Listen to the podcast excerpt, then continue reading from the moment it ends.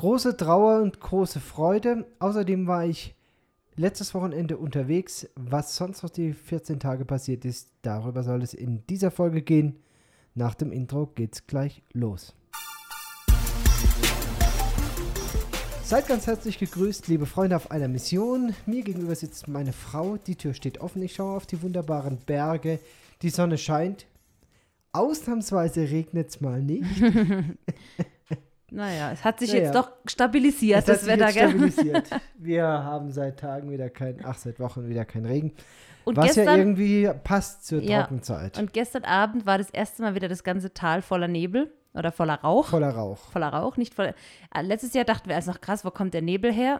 Aber wir haben dann schnell gelernt, das kommt, wenn in irgendeinem Nachbartal oder irgendwo am Ende unseres Tales jemand ein Feld abbrennt und der Rauch halt dann in unser Tal zieht. Und das ist ähm, sehr imposant, wenn man das mal erlebt hat. Dass man dann plötzlich die andere Talseite nicht mehr sieht. Ja, gestern war es nicht ganz so wild. Krankenhaus nicht ja, sieht. das war tatsächlich letztes Jahr ab und zu mal. Und es war lustig, weil ich habe die Tage mal ein Bild angeguckt von letztem Jahr um diese Zeit. Und da war, ähm, war praktisch so ein wunderschöner Sonnenuntergang äh, drauf. Und der war eben so schön, weil dieser Nebel so das Tal aus, also dieser Rauch das Tal ausgefüllt hatte und das äh, Abendrot wunderschön da irgendwie durch den, ähm, durch den Rauch durchgedrungen ist. Und ich dachte noch, ah ja, interessant, letztes Jahr um diese Zeit haben die schon so arg abgebrannt, dass hier schon so verräuchert war. Haben sie dieses Jahr noch gar nicht gemacht. Und siehe da, abends dann war das erste Mal wieder, dass das Tal so zugeräuchert war. Und das wird jetzt ähm, zunehmend so, und das so ist werden, auch ja. was, Lena, was mir am Meer so gut gefällt. Am Meer, Ja, am Meer. was, Diese Sonnenuntergänge, weil ja der Horizont dann ziemlich weit weg liegt. Wir haben das ja hier in den Bergen nicht. Die Sonne geht ja hinterm Berg einfach unter. Aber wenn der dann ähm, der Sonnenuntergang und, und über dem Wasser so ein bisschen schon mal äh, Nebel liegt und so, das ist äh, alles einfach wunderbare Kulisse. ganz grundsätzlich lange Sonnenuntergänge sind ja auch was Schönes. Das gibt es hier ja in Ja, dem Sinne auch nicht. Also richtig. es ist so halb fünf, das ist strahlender Sonnenschein. Und es wird Viertel vor fünf im Moment, zehn vor fünf und zack, die Sonne ist hinterm Berg, es ist kalt und es wi- wird schon, äh, fängt schon an, dunkel zu werden. Und um sechs ist zappenduster. Ich glaube sogar im Moment schon vor sechs, gell? Also im Moment Ja. sind wir in der Phase, wo es wirklich ganz früh dunkel wird. Es wird wieder ein bisschen besser, aber das Also schwankt dann so um eine Winter. halbe Stunde. Genau, hier ist gerade Winter. Südhalbkugel. Ja. Aber es ist trotzdem Juli, das habe ich mal irgendwo jetzt die Tage gelesen, dass jemand es nicht kapieren konnte, dass ähm, Juli auch im Winter sein kann und absolut nicht verstanden hat, dass dann auf der anderen Hä- Welthälfte nicht jetzt gerade Januar oder Februar ist, sondern gleich die gleiche Zeit. Ja, aber das geht doch nicht, da ist doch Winter. Ich fand es Nee. immer so, ich fand es immer so amüsant, wenn man ähm, bei Hillsong zum Beispiel in Australien auf die Homepage gegangen ist im Winter, also so Mhm. Weihnachtsmusical. Und da ist ja aber in Australien Sommer. Ja, Ja, alle am Beach und, ja, ja äh, beim und so. Grillen. Und auf der Homepage fällt dann für die Europäer Schnee. ja. Das ist halt irgendwie, ähm, ja. ja, das kriegt, das habe ich dann öfters nicht zusammengekriegt. Es ist eh so interessant, ganz unabhängig davon musste ich da gerade dran denken, ähm, was für Dinge es gibt, die man so erst als Erwachsener auch kapiert. So, da gibt es ja manche Dinge, die sind furchtbar peinlich, weil man sie erst viel zu spät kapiert. Aber zum Beispiel, ganz lustiges Beispiel, der Schwarzmarkt. Ich weiß nicht, wie es dir geht, aber als Kind dachte ich immer, sind die blöd? Das ist doch ein Markt, da kann man doch dann hingehen und den Markt, da müssen sie halt mal die Polizei hinschicken und dann wird der Markt halt mal hochgenommen und weggeräumt und dann werden alle festgenommen, die halt gerade auf dem Markt sind. Aber dass der Schwarzmarkt Schwarzmarkt halt ein, ein, ein, ein, ein kein physisches Gebilde ist. da habe ich auch lange dafür gebraucht als Kind, bis ich das geschnallt hatte. Also ich habe als Kind ziemlich lang Probleme gehabt, diese Bibelgeschichten aus der Kinderstunde in eine chronologische Reihenfolge zu bringen. ja, das Und ich habe es auch relativ spät erst gerafft, dass es eine Geschichte mit vier und einmal mit 5000 äh, Menschen gibt. Also bei der die Speisung Speisung, der, ja. ja, ja. Ja, Und- oder dass Abraham, Isaac und Jakob verwandt sind. Also weißt du, das Ja, ist man ja, kennt immer nur die Ja, ja, einzelne kennst- Geschichte, ja. aber die Chronologie fehlt Ja, ja. irgendwie. Und wo war jetzt eigentlich der Josef? ja, ja, wo, wo gehört der in Kommt die der Reihe? jetzt vor Abraham? Oder? Also, Ja, weil ja. irgendwie hat man die Chronologie aufgebaut äh, in der Reihenfolge, in der man die Geschichten gehört hat. ja. ja, Aber die war halt oft gar nicht verbunden mit der, da waren ja manchmal in, zwischen manchen Geschichten tausende Jahre dazwischen. ja. Ja, ja, das kenne ich auch. mal äh, 14 Tage, ja, zurückgeblickt. Heute lassen wir unseren Gast mal weg. Das hat ganz pragmatische Gründe, weil er bei den, bei den Nachbarn ist. Ja. Aber es hat ganz praktische Gründe, weil wir sonst im Podcast überziehen würden, denn wir haben ja zwei Wochen zu besprechen. Ich war ja letzte Woche mal an meinem freien, freien Wochenende unterwegs. Aber jetzt habe ich erstmal noch eine andere Frage an dich. Welches Geräusch oder welchen Ton verbindest du mit Südamerika? wenn, du, wenn dich mal deine Enkel später fragen würden, ähm, was verbindest du, wa, was ist es denn? Leche, leche fresca, leche fresca, tamales, tamales, tamales. Und das morgens um halb fünf. also in Peru wacht man nicht auf, weil, oh doch, wacht man auch auf, weil der Hahn kräht. Das passiert auch mal gerne mitten in der Nacht. Aber in der Regel sehr zuverlässig vom Milchmann, der hier morgens durch die Straßen zieht. Viele ha Haushalte hier haben keinen Kühlschrank. Das heißt, die Milch wird morgens ähm, gemolken und dann halt direkt durch die Straßen gefahren. Und wer Milch braucht für den Tag, holt die sich vom Milchmann. Und der hat eben so eine Naja, Ding auf dem Auto. so naja, fassen wir es mal zusammen. Es gibt einen Größenwahnsinnigen hier, ja, der, der vielleicht halt auch fünf. Kühe hat, aber der einzige, vielleicht auch Gott sei Dank, der einzige ist, der ein Auto hat. Ja. Nein, das ist ja so, es gibt ja viele, ich habe auch gar nichts dagegen. Es gibt ja viele, die morgens die Milch mägen und sie dann auch verkaufen. Aber die machen nicht so ein Geschrei dabei. Und das ist Ja, man das, muss ja was wissen, nervt. dass der Also, kommt. dass der, ja, aber die anderen, hier, hier sind ja überall Bauersleute, die, die dann morgens ihre Milch verkaufen. Äh, die brauchen alle dieses Gedöns nicht. Also das ist ja schon. Vielleicht hat der das Monopol hier, weißt du, der holt es bei alle ab und Ja, fährt dann rum. nein, nein, nein. Also nein. den gibt's und dann gibt's noch den, äh, den Eismann. Das kann sogar unser Jonas schon, der Jüngste. Das macht er als Ja. nach. Jambolia, solo und sol, und sol. Da könnte ich dich wegschmeißen, wenn er das nachmacht. Also, das heißt, der verkaufen Jamboli-Eis, das ist halt die Marke für ein Sol. Ja. Genau. Und äh, also das ist, das ist was, Lena, was mir in Südamerika mit am meisten fehlt.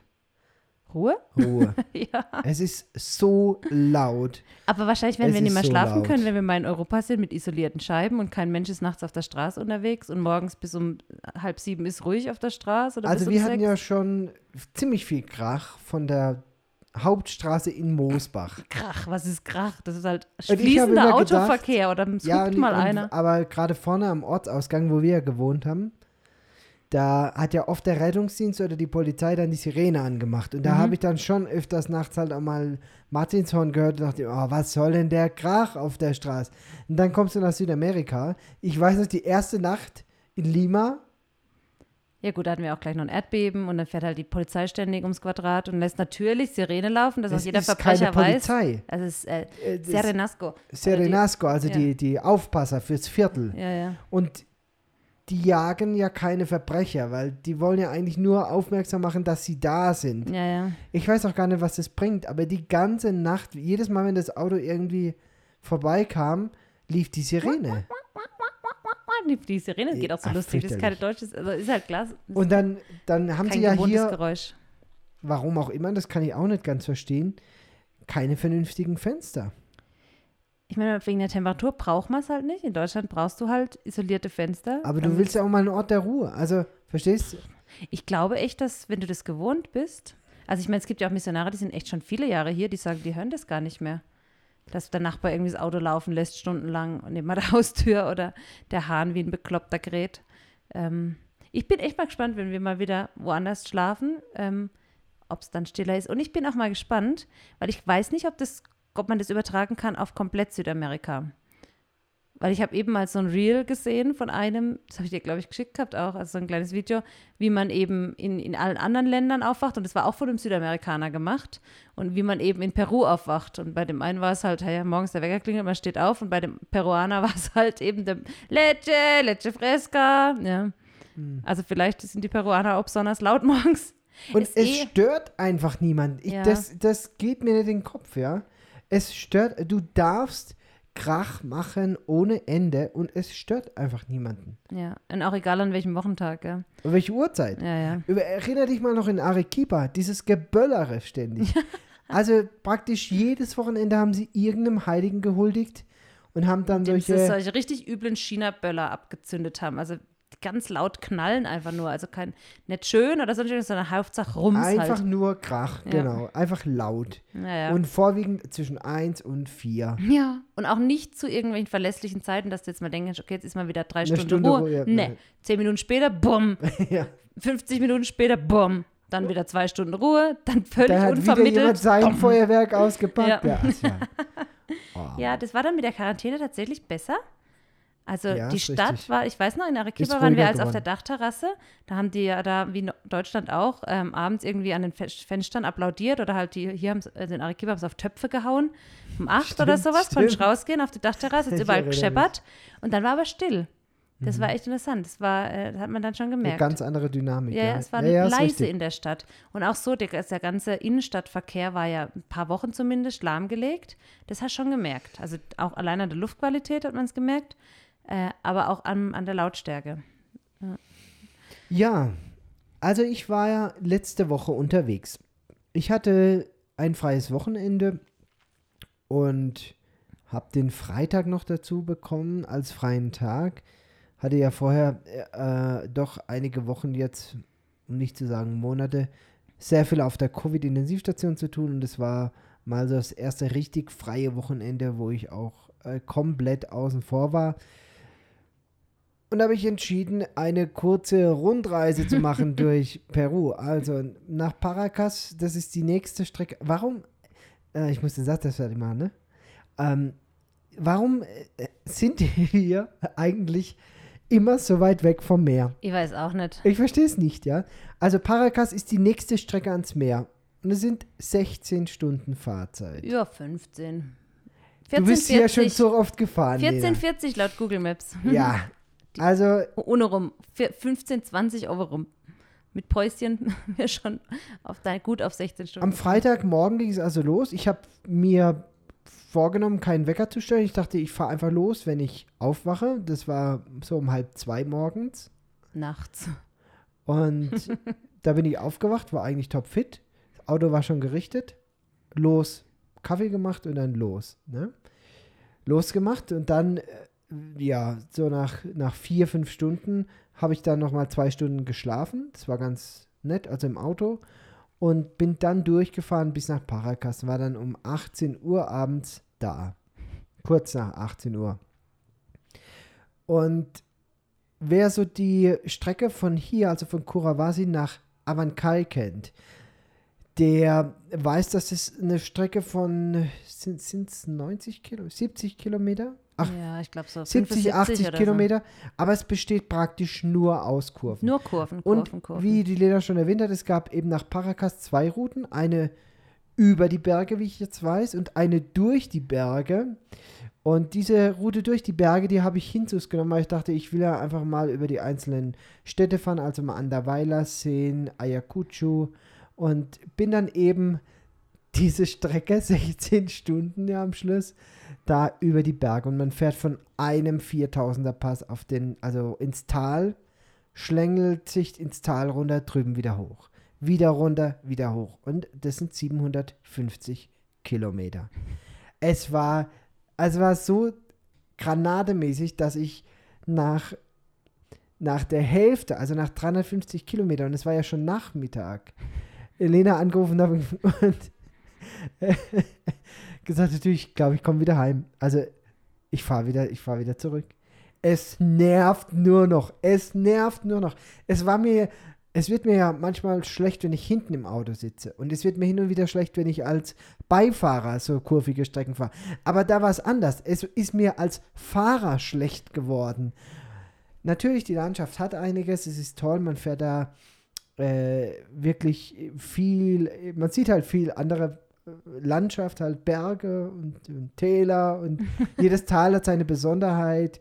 Es war schon besonders, ja, aber es war auch besonders anstrengend, gerade die Hinfahrt.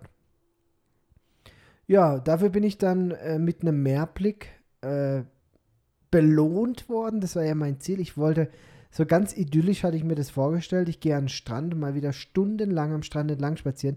Und Lena, wenn wir mal alt sind, ja. ich, ich will an irgendwo hinziehen, wo der, also das ist ja so meine Idealvorstellung, wo der Sonnenuntergang zu sehen ist. Also es muss, was muss denn dann sein? Das muss dann Westküste sein. Westküste, ja. Da will ich irgendwie. Und es sollte der Dschungel bis ans Meer reichen. Weil Dschungel, Hochdschungel hat mir eigentlich von der Vegetation viel besser gefallen. Also wir müssen uns ein Plätzchen suchen, Lena, Ja, fürs Puerto Alter. Rico oder Nein, El Salvador. also irgendwie Spanisch sprechend vielleicht Mhm. auch. Das können wir jetzt so einigermaßen. Aber irgendwie ein Ort, wo man den Sonnenuntergang sieht. Aber ich habe so ein bisschen Befürchtungen. Ich auch. also jeder, der den Benny kennt, nickt jetzt gerade zustimmend, während er den Podcast hört. Ach komm, auf, so schlimm ist es gar es nicht. ist schlimm. Ähm, ja, wir, also erstmal glaube ich nicht an den Ruhestand. ich halte es auch für ein fragwürdiges Konzept tatsächlich, aber ähm, ohne jetzt da irgendwo anecken zu wollen, aber ähm, ich kenne einfach zu viele Menschen, die nur darauf hinarbeiten, irgendwann mal in den Ruhestand zu kommen. Und ähm, Dann ja. könntest du jetzt argumentieren, wir haben ja noch nichts geleistet, Wir haben für, noch nichts dem wir geleistet. uns erholen Nein, müssen.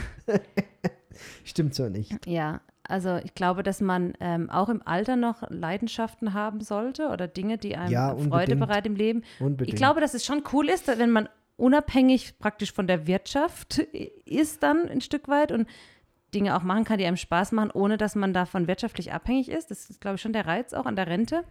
Ähm, aber so dieses, äh, ich gehe jetzt in Ruhestand und dann mache ich nichts mehr, boah, ey, also da geht mir auch immer irgendwie ein bisschen die Hutschnur hoch, wenn ich irgendwelche Mit-60er treffe, die so sagen, ja, mein Leben ist ja praktisch vorbei. Ich denke mir, Alter, du hast noch, wenn es normal läuft im Moment, klar, du kannst auch am nächsten Tag dort umfallen, aber das können wir in unserem Alter auch, aber du hast vielleicht noch 20 Jahre vor dir und möchtest jetzt einfach nichts mehr tun oder ich nichts mir das, Neues mehr man, man angehen. idealisiert es ja.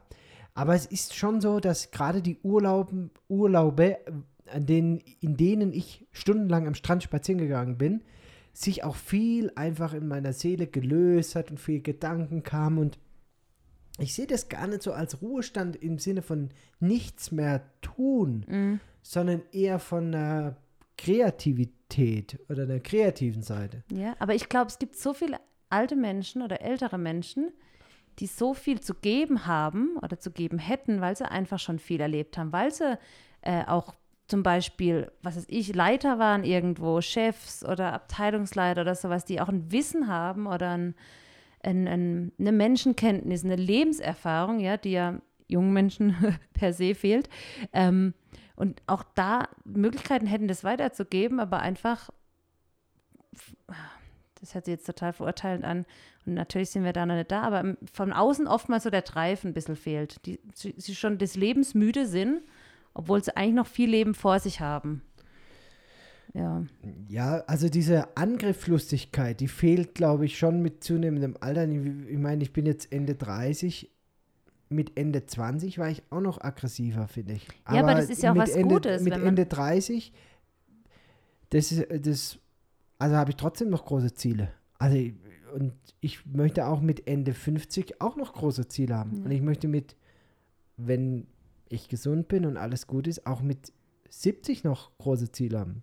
Mhm. Übrigens, da fällt mir eins ein. Also, da, den wollte ich mal noch grüßen.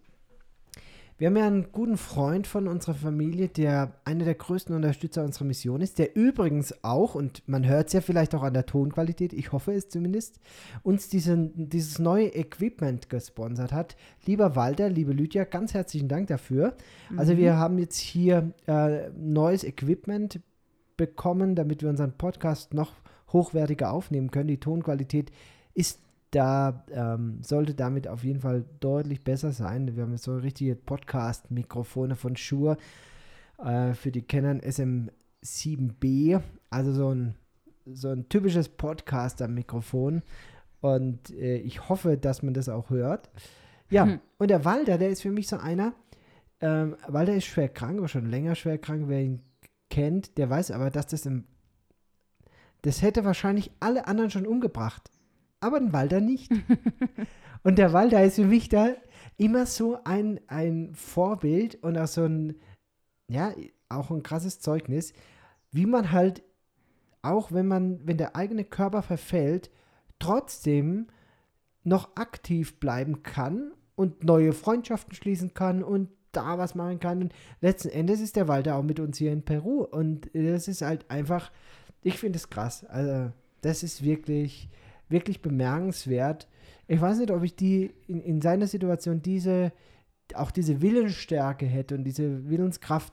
Aber es ist halt sein Charakter und es ist auch, auch gut so. Ja, also für mich immer wieder begeisternd und dann passiert es halt, dass er mich dann anruft. Ne? Über WhatsApp, dann sitze ich morgen im Frühstück und dann klingelt äh, Walter, der Walter ruft an, das gibt's ja gar nicht, ja. äh, also, man sagt ja so schön, totgeglaubte leben länger. Und, und, irgendwie, irgendwie fällt mir das immer wieder ein, wenn ich über, also wenn der Walter sich wieder meldet und man das Schlimmste befürchtet, aber er dann leibhaftig am Telefon ist, aber nicht irgendwie aus dem Himmel anruft, sondern immer noch aus Weinsberg. Und äh, ja, also Walter, wenn du es hörst, äh, krasse Geschichte und äh, toll, dass wir dich haben. Ja, und auch vielen Dank natürlich, äh, Lydia und, und äh, Walter, für eure großzügige Unterstützung hier. Ja, von der natürlich auch unsere Podcast-Community profitiert. So. Große Trauer Thema. im Hause Zeier. Ja. Ja. Ich habe es ja schon angekündigt. also unser Entenbestand, der war mal bei sieben. Äh, trauriger Rekord heute Morgen. Wir haben noch eine Ente. Ähm, und es macht mich tatsächlich selber auch richtig, richtig traurig. Wir haben hier irgendwie einen Marder oder ein Opossum oder irgendwas Größeres wo uns in regelmäßigen Abständen die Enten klaut, tötet, anfrisst, wie auch immer. Und bisher waren die Großen verschont, aber in den letzten drei Tagen sind jetzt auch noch zwei von den größeren geraubt worden, sodass wir jetzt nur noch eine haben. Und die war auch noch geflüchtet heute Morgen. Die haben wir im Kanal unterhalb von unserem Haus gefunden. Ich weiß nicht, wie die unter dem Zaun durchkam. Wahrscheinlich in Panik ähm, macht man ja manchmal Dinge, die man im normalen Leben nicht kann. Ähm, wahrscheinlich hat sie sich da irgendwie unten durch geschleppt, gezogen, wie auch immer. Wir haben sie noch gefunden. Sie ist dann vorhin auch ganz verwirrt auf der Wiese unten rumgelaufen und hat ihre Freunde gesucht. Das war echt traurig anzusehen und wir sind so ein bisschen ähm, ratlos, was wir jetzt ähm, machen. also jetzt, ähm, ob wir uns nochmal neue zulegen oder es dabei sein lassen, weil du kannst die ja auch nicht, ähm, klar, man kann sie in einen kleinen Käfig sperren oder sowas, aber ähm, das möchte ich eigentlich nicht fand es eigentlich ganz toll, dass wir so freilaufende Enten hatten und die ein schönes Leben eigentlich hatten. Und unser ganzes Gelände ist eingezäunt, aber es sind, natürlich gibt es genug Tiere, die locker über so einen Zaun rüberkommen und äh, sich eine Ente holen können. Ja, ja es war hier also, echt gedrückte Stimmung heute ja, Morgen. Ich bin also die letzten zwei Tage im Garten unterwegs gewesen und habe äh, hab Entenkadaver ein, eingesammelt und eingetütet. Ja. Und äh, ich, ich, ja, es ist so zwischen Trauer, Wut und ich weiß gar nicht. Na, es ist halt schon so. Äh, am meisten ärgert mich, da kommt jetzt natürlich der hartherzige ähm, Tierliebhaber durch. Am meisten ärgert mich, dass der sich hier einfach bedient wir haben die Enten gezüchtet oh, für einen Weihnachtsbraten und dann kommt so ein Drecksviech daher und holt sich halt einfach mitten unter einem Jahr im Juli schon mal die Weihnachtsgans, also was, oder die Weihnachtsente, was soll das denn? Ja, ja. ja der hat nichts dafür bezahlt, der füttert die, die nicht, äh, der soll gefälligst meinen, und also meine, meine Enten in Ruhe lassen und äh, ah, ich, ich habe so irgendwie so Rache, Rachegedanken, mit denen ich jetzt hier im Podcast natürlich nicht rausrücken kann, weil ich sonst die ganzen Tierliebhaber gegen mich aufbringe. Aber eigentlich muss das Tier dran glauben. Ja. Also der halt Mörder. Halt, der Mörder, der Entenmörder. Der Entenmörder. ja. ja, und äh, natürlich, wahrscheinlich kommt er davon. Aber. Es ist schon traurig. Äh, ich, also. ich habe schon überlegt, eigentlich müsste ich diesen diesen letzten Kadaver, es ist ja auch fürchterlich. Der frisst ja dem dann, also der, der isst die, erst, die ersten Enten hat er komplett gefressen. Ja, oder halt weggetragen. Ich denke, dass die Großen halt zu so schwer waren. Ja, das kann auch sein. Und er halt nur so ein bisschen. Aber die letzten beiden, da hat er dann das Gehirn jetzt bei der letzten gefressen und hinten den Hintern abgebissen, dass die Gedärme halt rauskamen und den Rest unten verdaut einfach liegen lassen. Ne? Mm. Und jetzt weiß ich auch nicht, wenn der, wenn das jetzt ein Marder wäre zum Beispiel oder so ein Opossums Opossum oder sowas. Äh, meinst du, die fressen auch Kadaver? Es wäre ja ein guter Ansatz, da mal. Naja, ich, ich denke jetzt einfach nur laut nach. Ich sage jetzt nicht, dass wir es machen würden, aber wenn man jetzt so Rattengift zum Beispiel in so ein Kadaver einbringt. einbringen. Rektal geht nicht mehr. Na gut, wir lassen das jetzt, weil ich krieg, ich komme sonst hier, ich krieg meinen Kopf nicht mehr aus der Schlinge. Wir lassen das Thema jetzt hier. Wir können euch ja eventuell berichten, ob wir mal ein totes Tier gefunden haben, das eventuell darauf auch, auch äh, Enten jagt. Vielleicht liegt es ja irgendwann einmal tot in unserem Garten irgendwo. Zufällig. Ich meine, es macht ja auch keinen Sinn, weil wo, wo, das, wo eins ist, sind auch mehr. Also, So ich ist meine, es. Also es macht halt keinen sein Sinn. Bruder oder sein Onkel vorbei und holt letzten. Endes müssen wir uns diese Erde auch teilen. Ist also, aber ich habe halt trotzdem, also es nervt einfach. Ja, es, Und ich ich, meine, es möchte die ist Enten auch nicht frustig, einsperren. Ja, ja. das ist ja das. Der, Aber es geht vielen so. Also ich weiß, andere Missionarsfamilie hier, die kamen eine Zeit lang praktisch jeden Morgen raus und eins von ihren Kuis, also von den Meerschweinchen, war von irgendeiner Ratte totgebissen oder sowas, bis der Bestand auch fast komplett zum Erliegen kam. Also es ist halt einfach hier auch so, dass wir sehr nah an der Natur leben, ähm, was uns ja im, im Prinzip auch gefällt. Und das sind halt aber dann die Schattenseiten oder die negativen Seiten.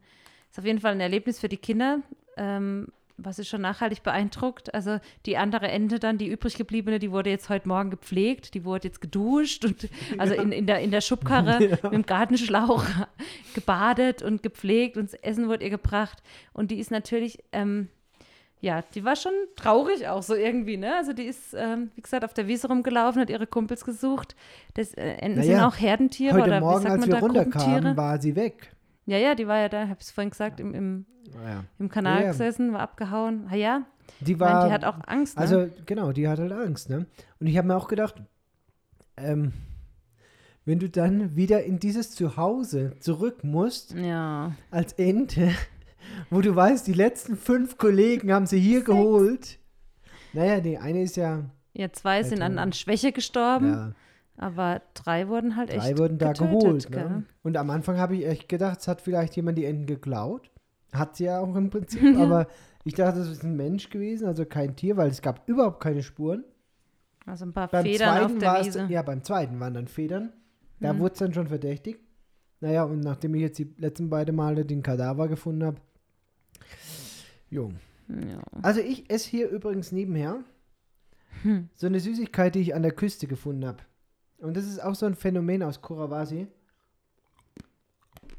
Man Schmatz, kriegt schmatz. hier einfach alles. ja. Ja, Das ist überhaupt ein Phänomen in Per- Peru. Also du kommst hier an und denkst, boah, das gibt's nicht, das gibt's nicht, das gibt's nicht. Bis du halt mal einfach gelernt hast, nachzufragen, weil ganz viele Dinge einfach irgendwo hinten im Regal liegen oder irgendwo versteckt sind oder ah ja, der Anna hat's oder ja. in der und der Agenda könnt ihr mal gucken. Wir Und, haben ja schon ähm, öfters darüber berichtet, dass wir so unsere Hausversorger ähm, haben, die ja nicht für die Erdbeeren, die Chantal fürs Fleisch, die Machi für Lebensmittel und so. Und, naja, ich war auf jeden Fall an der Costa und da gibt es eine Süßigkeit. Ich beschreibe die mal so. Sie hat ungefähr eine Pralinengröße, hat eine Schokoladenhülle und innen eine Füllung mit so einer Art Karamell und einer großen Nuss. Die schmeckt ähnlich oder gleich wie eine Walnuss, aber ist deutlich größer. Ich weiß Pekan. Peka. So. Pekan.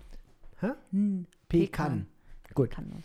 So, und äh, auf dem Heimweg habe ich mir da eben zwei solche Schächtelchen mitgenommen, weil mir das, äh, das hatte ich da gefunden und es schmeckt richtig, also schmeckt mir richtig gut.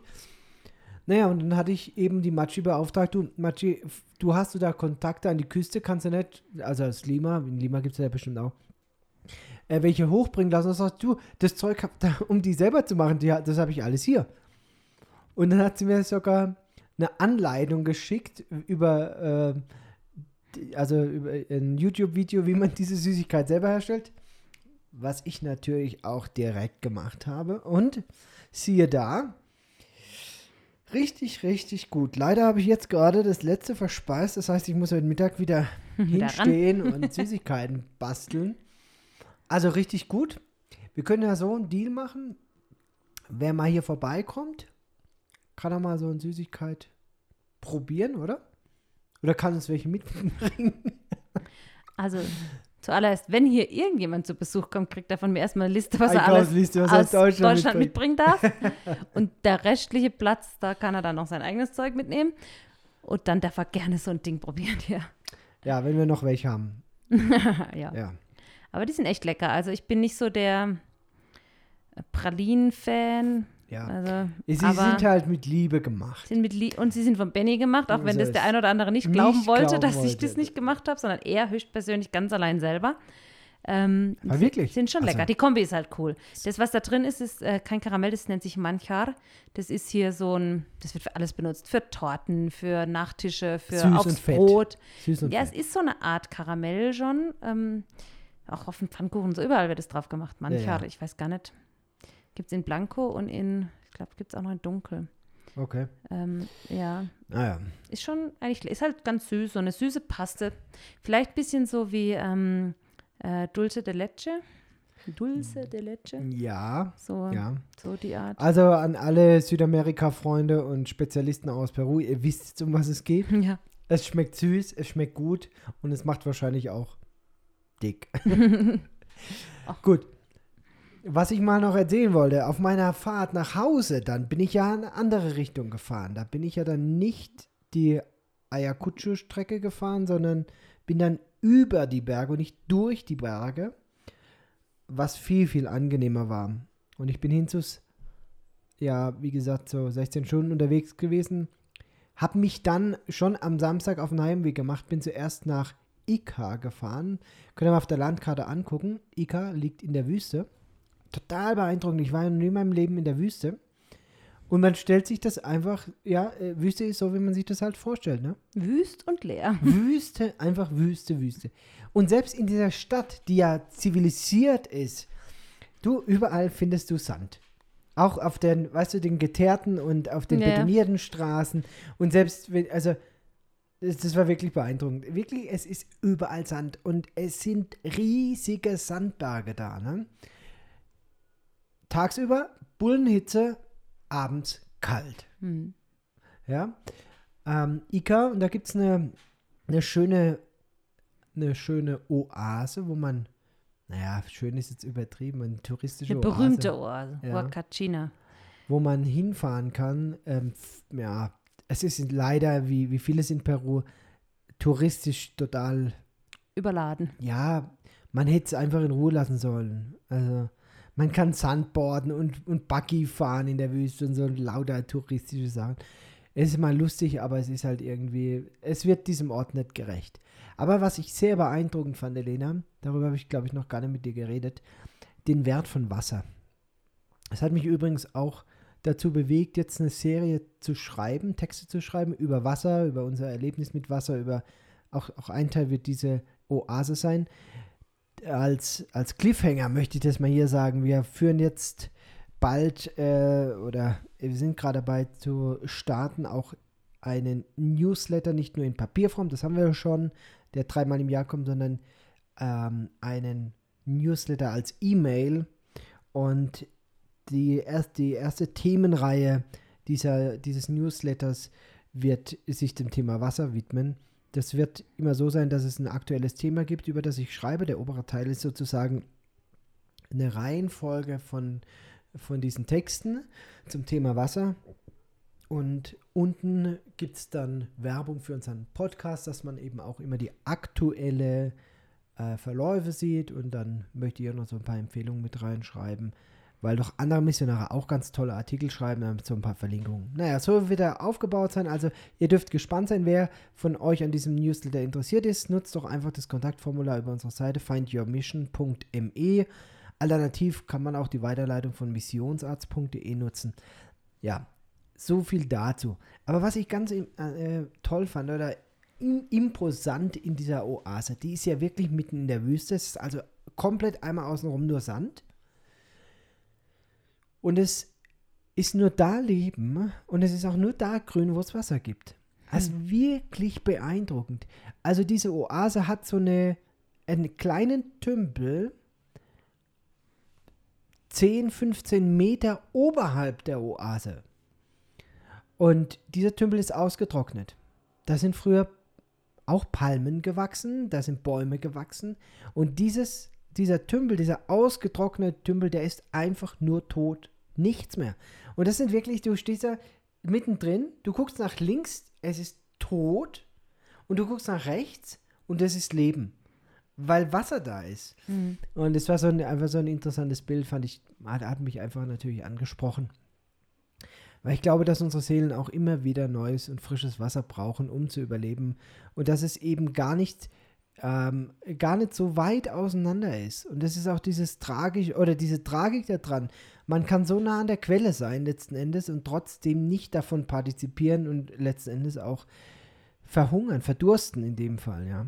Naja, aber ich will jetzt auch nicht zu viel verraten, weil das soll ja in den Texten kommen. Also war auf jeden Fall eine ganz neue Erfahrung für mich und dann stundenlang weitergefahren, wirklich zweieinhalb, drei Stunden, Wüste, einfach quer durch die Wüste nach Nazca. Und Nazca kennen ja viele von den ganz berühmten Nazca-Linien. Ähm, die habe ich leider nicht gesehen, weil man die am besten von oben sieht und ich da eigentlich zu wenig Zeit hatte. Aber wenn ich mal wieder nach Nazca komme, dann möchte ich da mit einem Flieger mal drüber fliegen, will mir das mal von oben angucken. Kannst du gerne machen. Aber ein wunderschönes Hotel gefunden. Majoro hieß es. Ah, da habe ich eine Nacht verbracht. Ein Familienhotel, lange Tradition, 40 Jahre Tradition. Die ist für Peru, glaube ich, tatsächlich lang. 40-jährige Tradition, so ein bisschen aufgebaut wie ein Kloster. Also wenn ihr mal nach Nazca kommt, eine ganz tolle Adresse, kann man nur empfehlen. Ja, und was war das Besondere in dem Hotel, Lena? Die war nett. Ruhe. Der Service war gut. Ruhe. Ah, Ruhe. Ruhe, es war wirklich beeindruckend. Also ich habe selten ähm, tatsächlich so, man, man hört die Vögel, das stört mich ja nicht, man hört Vögel zwitschern, man hört auch mal irgendwann zur passenden Zeit auch mal einen Hahn, aber ansonsten war einfach Ruhe. Hm. Das war wirklich, das war sehr erholsam. Ja, und dann ging es wieder nach Hause über die Berge und eben über die Berge bedeutet, man konnte da eine schöne Strecke über die Hochebene fahren. Und wenn eine Straße eben geradeaus geht, dann kann man halt 120 fahren. Und wenn man sich nur durch die Berge schlängelt, dann kann man da halt irgendwie 60 oder 40 km fahren. Von Mhm. daher war das wirklich ähm, Heimzus deutlich, deutlich angenehmer. Naja. Was hast du in der Zeit gemacht? Wir haben noch gar nicht geredet. Willst du wissen? Also ich war ja dann praktisch ab Freitag alleine mit den Kindern. Wir haben Freitag schulfrei gemacht.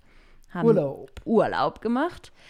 Haben, das fanden die Kinder ganz toll, einfach mal rumzuhängen. Die haben eine Wasserschlacht gemacht und ähm, den Tag genossen. Und abends haben wir dann Pizza bestell, äh, Essen bestellt. Pizza wollte ich, also wir haben bei der Pizzeria Essen bestellt, aber keiner wollte Pizza.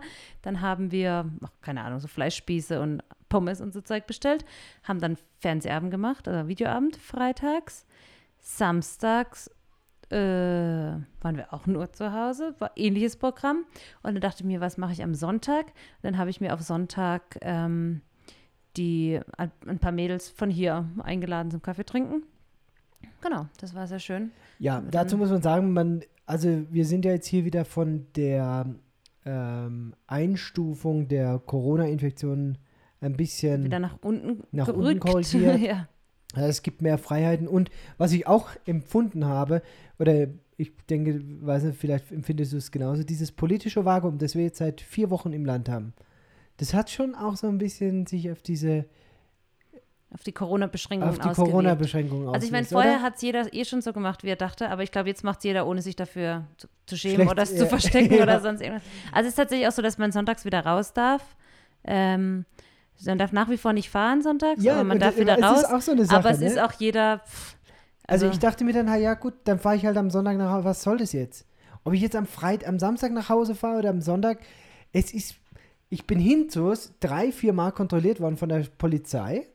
Das ist ja irgendwie in Peru ganz typisch. Ja. Wird- Vor der ersten Polizeikontrolle hatte ich richtig Angst. So.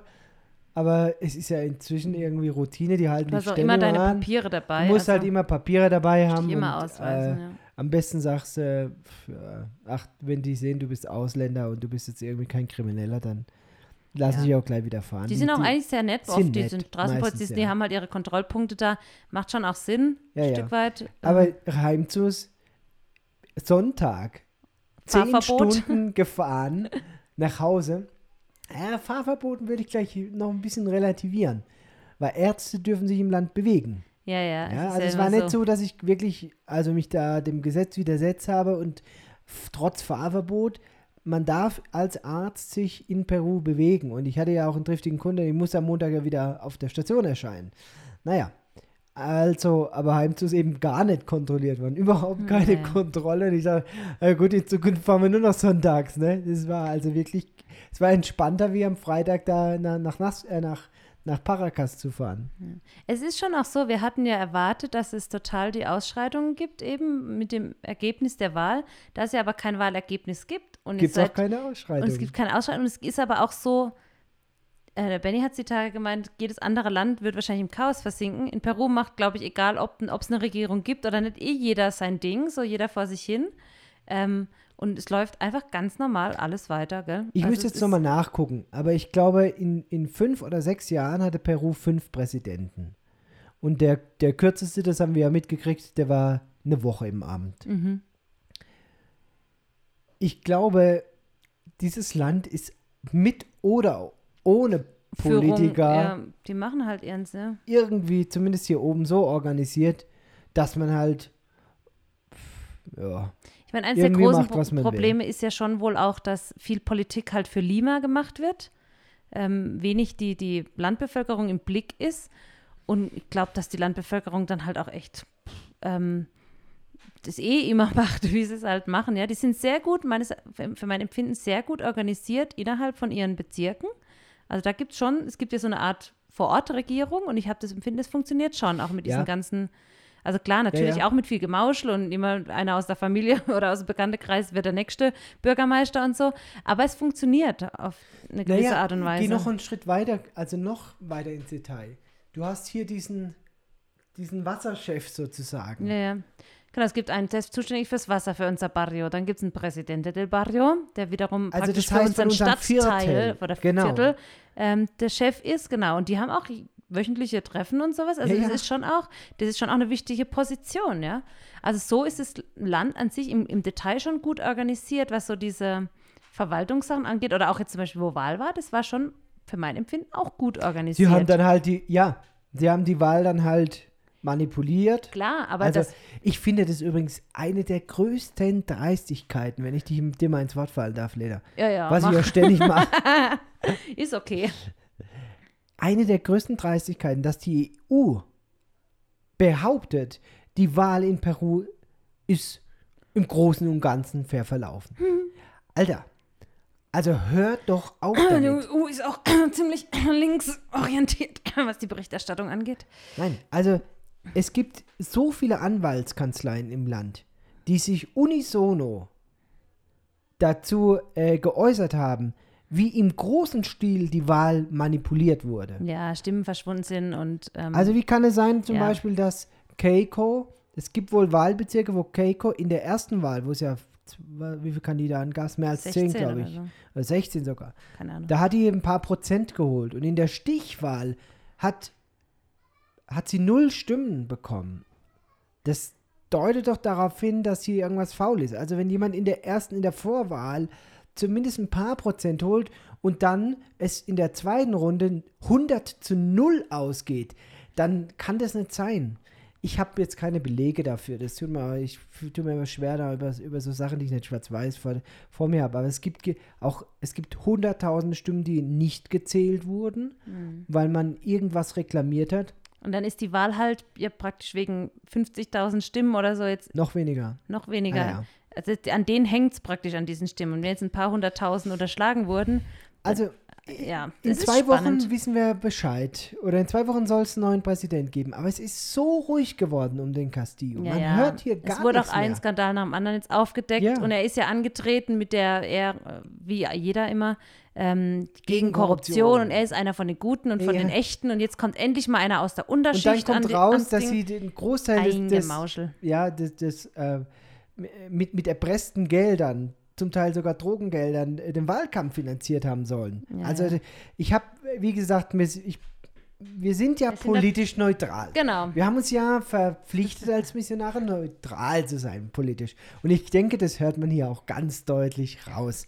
Wir sind politisch neutral, ähm, sind halt gegen Kommunismus. Ja. Nein, ich, am Ende des Tages haben wir ja noch nicht mal eine Wahlstimme hier. Also man kann es ja nur immer von außen so ein bisschen betrachten und sich auch so ein bisschen wundern. auch Denkanstöße geben, aber am Ende des Tages, jo, Ja. es kommt, wie es kommt. Also, ich glaube, wir bleiben jetzt erstmal hier, machen unseren Job weiter und Peru wird auch seinen Weg finden aus dieser politischen Krise raus. Ich hoffe es zumindest. Und man würde diesem Land ja neu anfangen, Neustart wünschen. Einfach einen nicht korrupten. Weil wenn man die andere Seite anguckt, also Keiko ist ja die Königin der Korruption, könnte man ja schon fast sagen, ja. Das Ähm, war ja auch mit ein Beweggrund, warum viele eben den Castillo gewählt haben, weil sie eben gesagt haben, es muss einfach mal gebrochen werden mit dieser Machtelite, die bisher halt das Land geführt hat. Aber äh, jo, das haben wir ja schon vor Wochen gesagt, es ist halt trotz allem die Wahl zwischen Pest oder Cholera. Naja, Mhm. wir sind auf jeden Fall hier und wir machen einen guten Job. Also du bestimmt. Nein, wir. ich, Wir und wir- ich meine auch das Krankenhaus und ja. ja, wir haben ja viele, viele Sachen erzählt und ich muss eine Geschichte jetzt noch loswerden, bevor wir dann auch langsam schon in den Warum, Sinkflug warum große gehen. Freude herrscht oder warum? Weil du hattest am Anfang mal noch angekündigt, nur dass wir das auch abhaken. Ja, ja, das große ist Trauer Geschichte. und große Freude. Ja, das ah, ja, wäre jetzt, die kommt, große Freude. jetzt kommt die große Freude. du, Gut. aber äh, größter Schreckmoment für mich die letzten 14 Tage? Kyla war weg. Ja. Krass. Oh, da war das Vaterherz arg Ah, yeah. angegriffen. Ja, wir haben Kyla gesucht. Das war, war schlimm. Also, die Geschichte geht. Willst du sie erzählen? Weil dann ist sie vielleicht neutraler. Wenn ich sie ja, sehr erzähle. neutral. Wenn ich sie erzähle, dann ist es ja irgendwie gefärbt. Naja, also wir waren einfach, eigentlich, es war eine Verabschiedungsveranstaltung. Es war eine Corona-Informationsveranstaltung. Eine Corona-Informationsveranstaltung, natürlich, bei der auch zufällig noch drei ähm, oder zwei Familien und eine Single-Krankenschwester verabschiedet wurden, weil sie halt auch gerade da waren. Ähm, genau, und äh, da waren wir eben in, im Krankenhaus in der Kapelle zugegen und es gab praktisch diesen inoffiziellen Teil der Verabschiedung und danach war eine kurze Pause und dann gab es noch den Informationsteil. Und die Pause haben unsere Kinder genutzt, wie die anderen Kinder auch, und sind aufs Krankenhausgelände nach draußen geströmt. Das Krankenhausgelände ist riesig und ähm, es war dunkel und ähm, die Kinder hatten die Idee, sie spielen, also die Teenies sozusagen, die Großen, sie spielen jetzt Versteckerless. Und was natürlich auch super viel Spaß macht. Naja, das Hauptproblem war, dass wir uns einfach nicht abgesprochen hatten mit den Kindern, wann sie mal wieder sich blicken lassen sollen oder ähm, in regelmäßigen Abständen Bescheid zu sagen, wo sie sind oder sonst irgendwie. Ja, für mich war das Hauptproblem, Lena, dass noch keine 14 Tage hierher, unmittelbar neben dem Krankenhaus, eine Frau zu Tode kam, die möglicherweise äh, nach oder nach allem, was wir so wissen, durch sexuelle Gewalt äh, dann letzten Endes den Tod gefunden hat. Also Ja, und dann eben, Boah. also ich meine, ja, genau, schwierig. schwierig. Naja, und dann wollten wir eben fahren nach Hause, weil es schon spät war und ähm, hatten dann auch irgendwann alle unsere Kinder beisammen, nur die Kyla war halt weg. Jo, die hatte sich irgendwo halt gut versteckt. Und Also wir sind übers Krankenhausgelände und ja, haben zum halt Lachen. gerufen. Irgendwann haben wir dann alle, oder Benny alle mobilisiert, ähm, alle Erwachsenen, die noch da waren, und gesagt, wir müssen jetzt das Kind suchen. Ähm, die ist dann auch nach kurzer Zeit gefunden worden, aber da war halt schon auch eine lange Zeit vergangen, wo der Benny sie schon gesucht hatte im Alleingang Ja. und ich schon geguckt hatte, wo sie steckt. Also es war jetzt nicht so, dass wir gleich alle da Also natürlich Bild gemacht ist um haben. das Gelände ein Zaun rum, aber das Gelände besteht aus einem großen Amphitheater. Einem es gibt schon mehrere. Ausgänge. Ähm, Genau. es, Es gibt, gibt- natürlich überall Vigilantes. Also Es gibt Kameras, klar. Es gibt das Krankenhaus. Das Krankenhaus hat 200 Betten. Man, das ist ein Riesenkomplex. Da sind viele Leute natürlich auch. Patienten, Patientenangehörige, Angestellte. Äh, Angestellte. Es, Ja. Also, boah, naja, es ging mir echt wir waren sehr dankbar, als sie dann wieder aufgetaucht war. Ja. Sie wurde gefunden und kam dann auch zügig ans Auto. Ihr war es natürlich ganz arg, weil sie, die hatte ja in dem Sinn auch keine Schuld. Ja.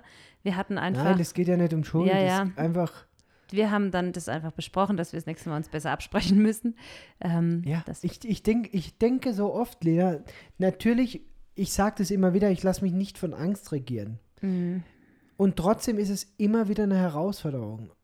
Weil so viele Sachen, auch so viele Szenarien finden einfach in deinem Kopf statt. Klar, Ja, da geht halt so eine Und- ganze Kaskade auch los. Dann. absolut. Ja. Und du siehst halt eben auch viel Mist, wenn du da unten im Krankenhaus arbeitest. Ja, Ja. und ähm, andere sind da völlig entspannt. Die lassen ihre Kinder quer durch den Ort laufen in die Schule oder stellen sie im Kinderwagen vor den Vom Supermarkt oder so und ist auch noch nie eins weggekommen. Ja. Ja, aber es, es ist halt so ein Lernprozess für mich.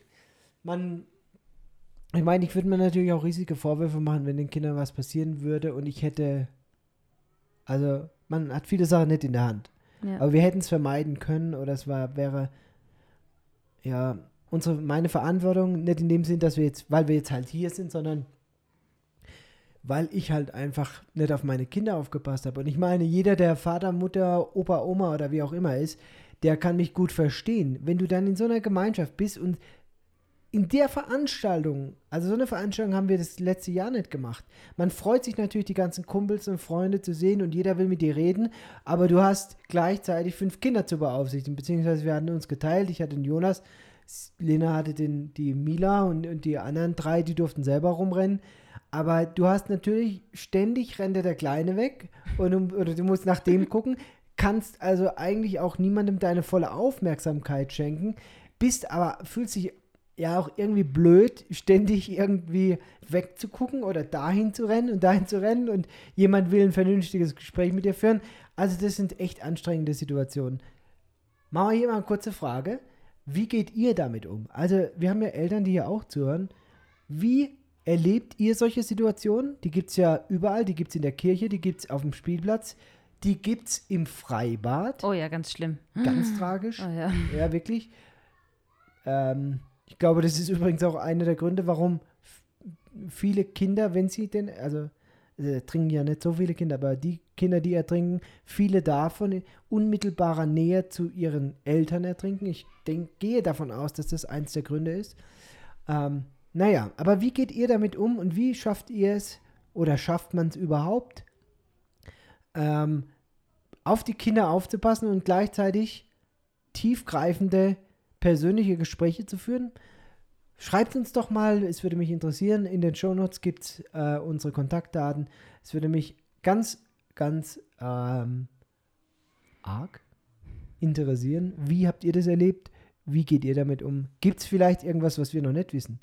Solche, Äh, Leinen, genau, Halsbänder. Auto von außen abschließen. Ja, also digitale Fußfesseln. Ich meine, es ist ja auch nicht verwunderlich, dass unsere Eltern uns immer schon ins Auto gesetzt haben, wenn wir irgendwo Ja. zu Besuch waren, aber dann noch mal eine halbe Stunde oder eine Stunde gequatscht haben und du im Auto sitzt und denkst, hey, ich habe gerade so schön gespielt, es hieß jetzt, wir gehen und dann unterhalten die sich noch ewig, ja, weil sie endlich mal fünf Minuten Zeit haben, ohne ständig unterbrochen zu werden. Ja, ja, es ist übrigens auch erstaunlich, weil dir, dass dir das jetzt so auffällt, weil ich meine, das war mein Leben die letzten zehn Jahre. Also ich meine, du kannst als Mutter nie, selbst wenn man sich trifft mit einer anderen Mutter, du hast nie Ruhe, in Ruhe was zu quatschen. Das geht nicht. Es kommt ständig einer. Mama, der hat mein Auto geklaut. Der nächste heult, der nächste hat sich weh gemacht, der Anna muss aufs Klo. Der, ich hab Durst, ich will heim, ich hab Hunger. Ja, das, du fühlst dich wie der unsozialste Mensch auf Erden, weil du auch, ich war ja öfters mal mit den Kindern auch allein im Schwimmbad. Du kannst nicht dich nebenher unterhalten, das geht nicht.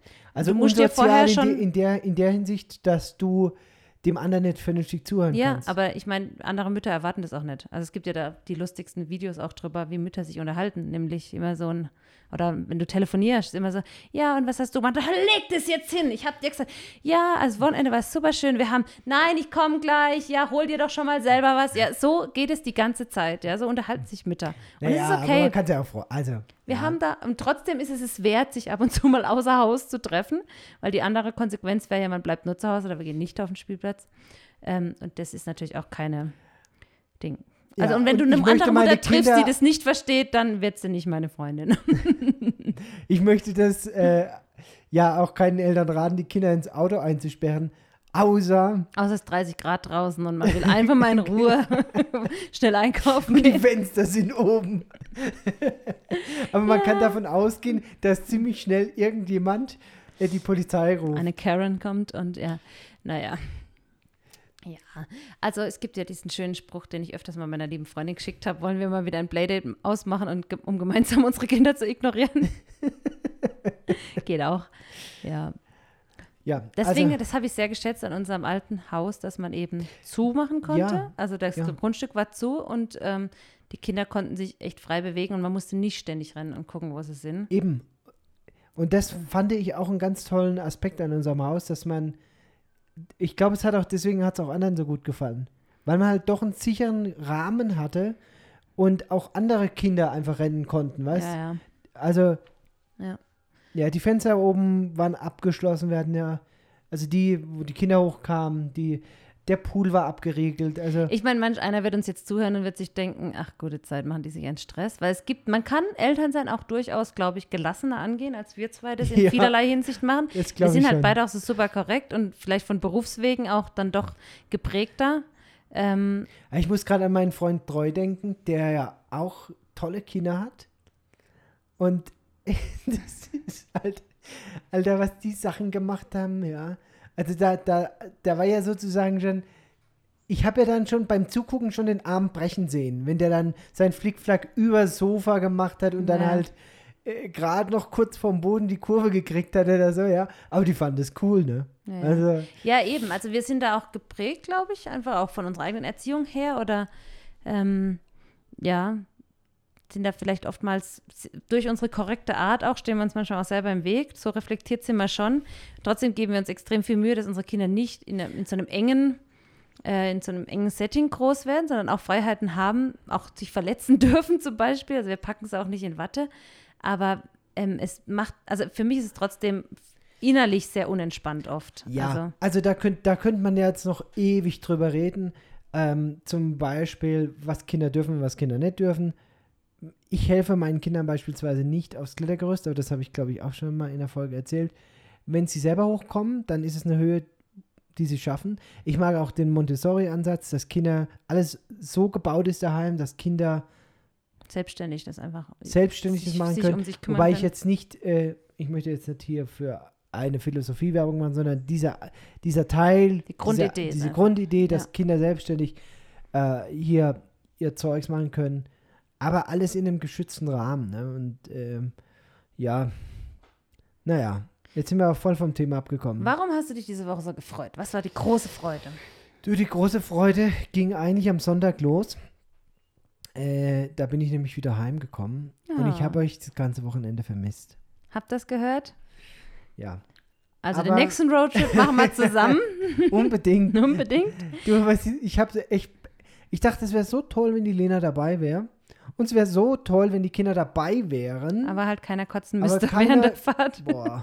Das ist echt hier wir schaffen ein es Thema. nicht, wir schaffen es nicht, irgendwo hier rauszufahren, egal in welche Richtung, ohne dass ich jemand übergeben muss. Also wir nutzen doch jetzt einfach mal zivilisierte Wörter, die auch unserem Wissens ein Bildungsniveau entsprechen. Bildungsniveau ja, ja, weil wir sind eigentlich total. ähm, wir Ja, reden auch, also wir sprechen auch übergeben. zu Hause nur. Wir reden nicht, wir sprechen. Nein. Okay, nein, warum habe ich mich gefreut? Also wir haben diese Woche, wir haben diese Woche eine Frau extubiert und äh, das war jetzt in der dritten Welle die erste, die eine Intubation überlebt hat. Wir haben viele Menschen gesehen, die überlebt haben und halt mit Maske beatmet wurden, aber es ist so unser, unsere Strategie, dass wenn jemand mit einer Druckmaskenbeatmung nicht mehr zurechtkommt, dass wir ihn dann erst intubieren, also sehr, sehr, sehr, sehr spät. Und so war es jetzt auch bei dieser Frau.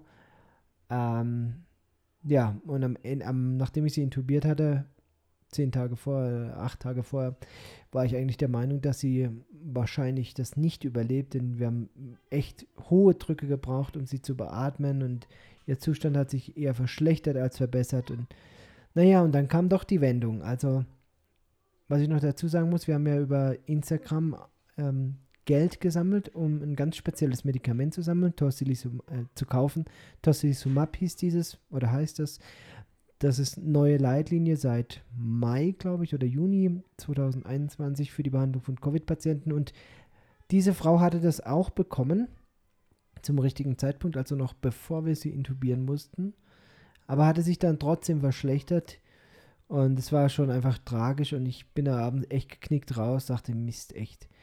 Jetzt haben wir der das teure Medikament gegeben, nicht weil es teuer ist, sondern es bringt offensichtlich nichts und wir haben auch nichts mehr in der Hand. Also es ist jetzt Ende der Fahnenstange und dann hat sich doch irgendwie dieses Blatt gewendet und es war also wirklich eine absolute Freude äh, diese Woche am Dienstag Äh, sie hatte sich übers letzte Wochenende dann so gebessert, dass wir ihr am Dienstag dann den Tubus entfernen konnten und sie konnte das erste Mal wieder selber atmen.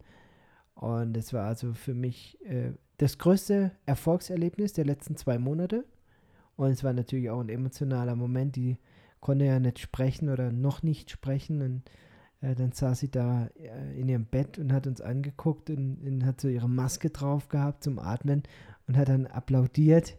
Und es ist natürlich, ähm, ja, das ist schon was ganz Besonderes, wenn man so ein Menschenleben retten kann. Und zwei Tage später haben wir sie verlegt auf die Normalstation. Da liegt sie jetzt noch. Sie braucht noch ein bisschen Physiotherapie und die Lunge muss sich natürlich noch ein bisschen erholen. Aktuell braucht sie so fünf Liter, um ihr Tageswerk zu, zu äh, bewältigen. Aber also fünf Liter Sauerstoff in der Minute.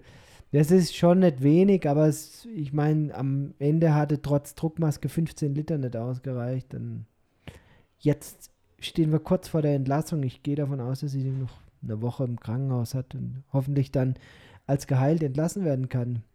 Die kommt, wenn ich es richtig weiß, aus Aguas Caliente. Calientes. Calientes. Aguas? Aguas Calientes. Calientes. Also Machu Picchu sozusagen. Der letzte Ort vor Machu Picchu.